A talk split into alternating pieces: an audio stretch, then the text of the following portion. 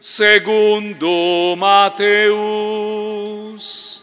Glória a vós, Senhor. Naquele tempo, Jesus pôs-se a dizer: Eu te louvo, ó Pai, Senhor do céu e da terra, porque escondestes estas coisas aos sábios e aos entendidos e as revelastes aos pequeninos. Sim, Pai, porque assim foi do teu agrado, tudo me foi entregue pelo meu Pai, e ninguém conhece o Filho senão o Pai, e ninguém conhece o Pai senão o Filho, e aquele a quem o Filho o quiser revelar. Vinde a mim, todos vós que estáis cansados e fadigados sob o peso dos vossos fardos, e eu vos darei descanso. Tomai sobre vós o meu jugo e aprendei de mim, porque sou manso e humilde de coração, e vós encontrareis descanso, pois o meu jugo é suave e o meu fardo leve. Palavra da salvação. Glória a vós, Senhor. Que vossas obras, ó Senhor, vos glorifiquem e os vossos santos com louvores vos bendigam. Narrem a glória e o esplendor do vosso reino e saibam proclamar vosso poder. Amados irmãos e irmãs, neste décimo quarto domingo do tempo comum, a palavra do Senhor está nos dirigindo como que uma espécie de três movimentos que nos sintonizam com uma realidade ainda mais exigente na nossa vida cristã. Trata-se nada mais nem nada menos que da virtude da humildade. O profeta Zacarias declara abertamente: O teu rei virá ao teu encontro, uma especial figura utilizada por poucos. De fato, quando o profeta escreve, o povo de Israel acaba de sair do exílio. Estamos no ano 520 antes de Cristo.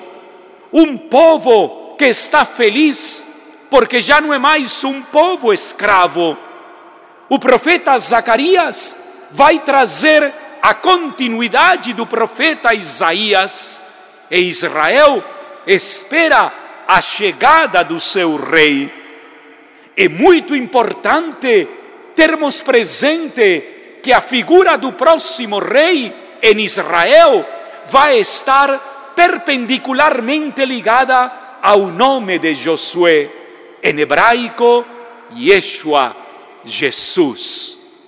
Um rei livre de todo tipo de armadura, um rei livre de todo tipo de vaidade, um rei que vem ao encontro do seu povo. O teu rei virá ao teu encontro. Surge uma primeira pergunta neste movimento: quem é mais humilde?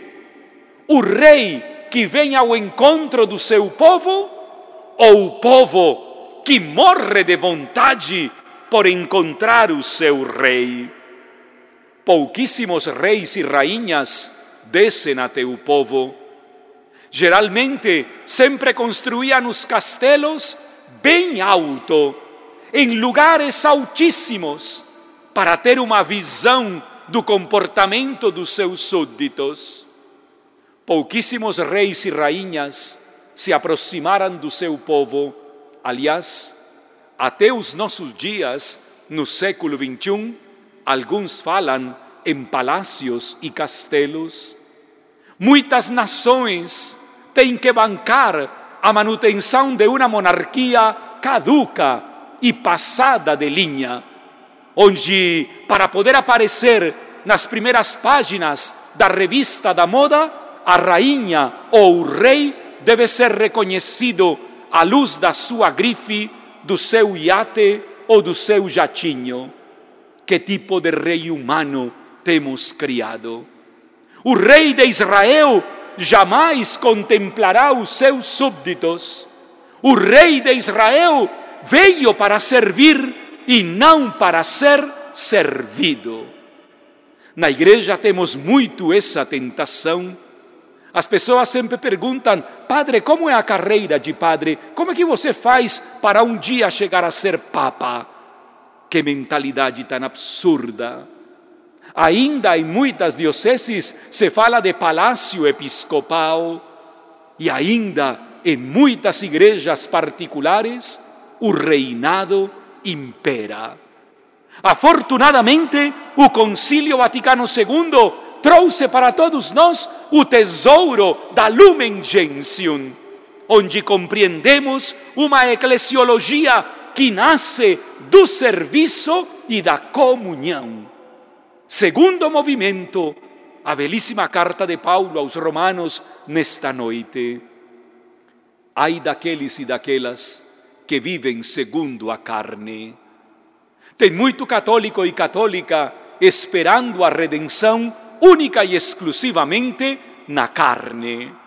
Eu não quero envelhecer, eu não quero rugas no meu rosto, eu não quero perder o dinheiro que tenho poupado. A carne. Muitos confundem carne com sexo, não é o mesmo. Paulo deixa claramente nesta carta estabelecido o domínio da carne, da vaidade. Impressionante. Quão vaidosos e vaidosas somos. Quanta vaidade perambula na minha vida e às vezes tenho que dizer, Rafael, para que tanto tempo perdido diante de tanta vaidade? E é aí onde aparece o terceiro movimento dos lábios de Jesus. Eu te louvo, Pai do céu.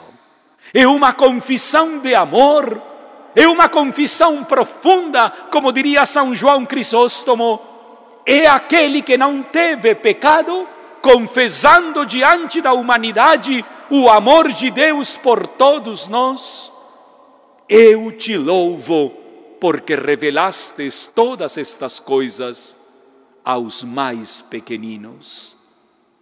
Para vencer a vaidade, só há um antídoto: lutarmos para sermos humildes, sem que ninguém saiba só Deus.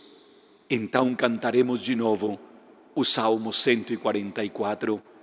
Bendirei ao Senhor eternamente, porque Ele fez grandes obras em meu favor, sem que nenhum ser humano percebesse.